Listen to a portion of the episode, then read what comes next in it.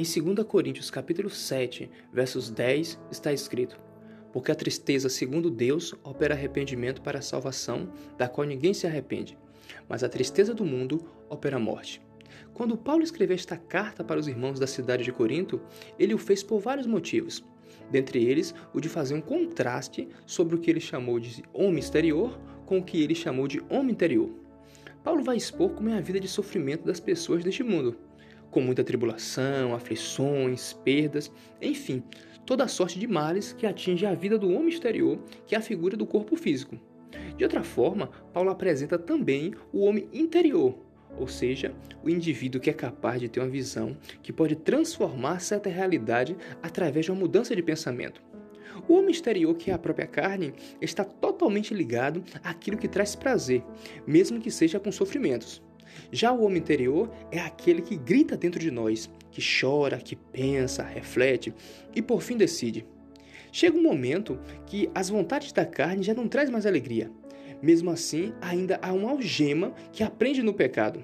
É nesses momentos que no homem interior vem a tristeza segundo Deus, para produzir arrependimento para a salvação, da qual ninguém se arrepende. Ou seja, mesmo o sentimento de tristeza que te leva para Deus produz frutos de alegria. Um bom exemplo disto é a parábola do filho pródigo contada por Jesus, a respeito de um certo jovem que exige de seu pai a sua parte na herança e vai para uma cidade distante e acaba por desperdiçar todo o seu dinheiro de forma dissoluta. E ao cair em si, decide retornar à casa do seu pai depois de estar arrependido de todos os seus pecados. Arrependimento nada mais é do que olhar para dentro de si mesmo e perceber a sua realidade atual e aceitar a salvação de Deus para a sua vida, da qual jamais se arrependerá.